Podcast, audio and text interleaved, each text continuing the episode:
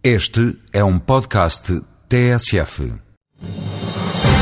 A estratégia de Lisboa definida durante a presidência portuguesa de 2000 apontava o ano de 2010 como meta para a União Europeia ser o espaço mais competitivo do mundo. No Voz Europa de hoje, Carlos Zorrinho, o coordenador nacional da estratégia de Lisboa, admite que o objetivo é utópico, mas deve ser alcançado em áreas-chave como a da energia. Eu também eh, estou de acordo com aqueles que dizem que o objetivo utópico, se quiserem, mobilizador, de dizer que a GES de Lisboa tinha como objetivo em 2010 fazer da Europa o espaço mais competitivo, foi talvez excessivo. Acabou por eh, ser usado um pouco por aqueles que não queriam defender a GES de Lisboa eh, para não se mobilizarem tanto na sua execução.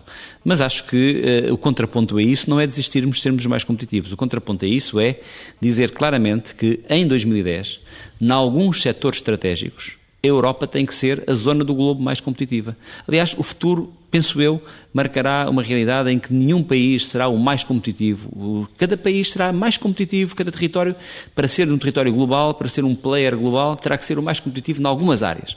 E nós, em algumas áreas, queremos ser os mais competitivos. Uma área óbvia, onde a Europa faz uma aposta clara em termos de competitividade é a área uh, das alterações climáticas, a área da energia, porque a área da energia é uma área mobilizadora, é uma área de, de convergência, onde convergem saberes eh, de biotecnologia, tecnologias de informação, de nanotecnologia, ou seja, nesse domínio, por exemplo, a Europa tem que ser, em 2010, e quer ser em 2010, uma, uh, um território líder.